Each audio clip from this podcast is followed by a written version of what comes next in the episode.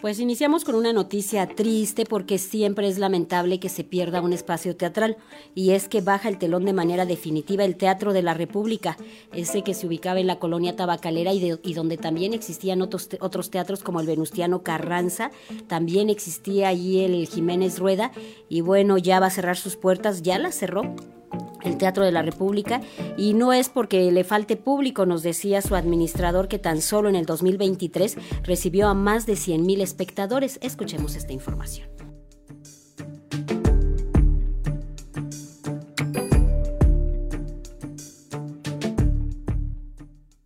El Teatro de la República, ubicado en la colonia tabacalera, cierra sus puertas de manera definitiva.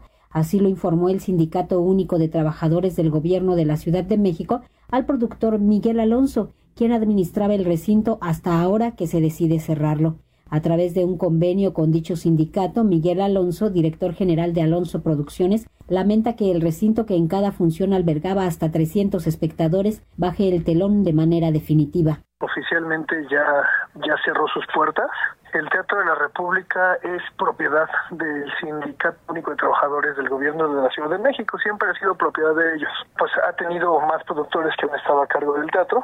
Ahorita a mí me, corresponde desde hace tres años tener el teatro activo. Hicimos una remodelación, una recuperación del espacio de alguna manera porque tenía algún tiempo. Nunca dejó de trabajar más que durante la pandemia, pero el teatro ya no se usaba más que para eventos privados.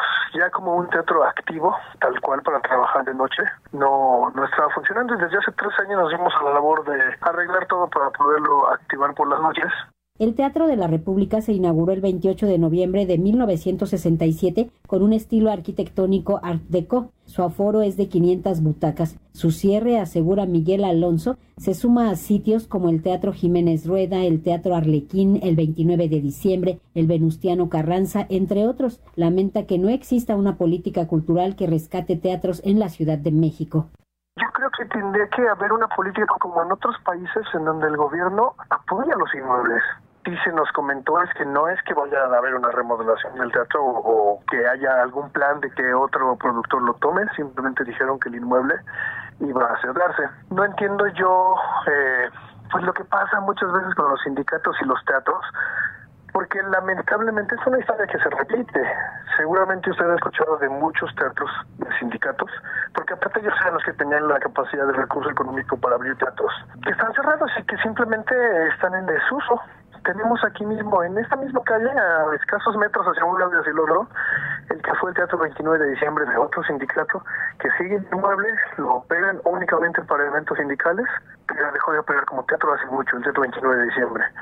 Del otro lado tenemos el Teatro Venustiano Carranza también, que es un gran teatro aquí en Andrés y hace cinco años cerró. En el 2020, en plena pandemia por COVID-19, el Teatro de la República se sometió a un proceso de remodelación que consistió en renovación total de la mecánica teatral, camerinos y en forma parcial el vestíbulo. Reabrió sus puertas en el 2021 y tan solo en el 2023 recibió a más de 100.000 espectadores.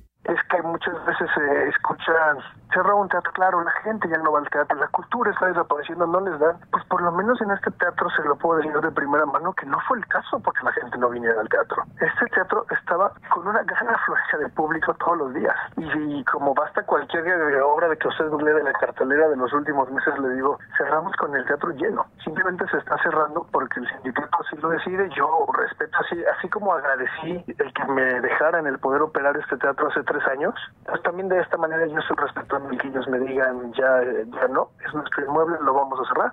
Aunque desconozco totalmente por qué en general los sindicatos decidan hacer esto con sus teatros y mejor tenerlos cerrados o que desaparezcan. Don Juan Tenorio, la casa de Bernarda Alba, el Cascanueces, Pacheca Sabelén, entre otras, son algunas de las obras que albergó un espacio como el Teatro de la República. Para Radio Educación, Verónica Romero.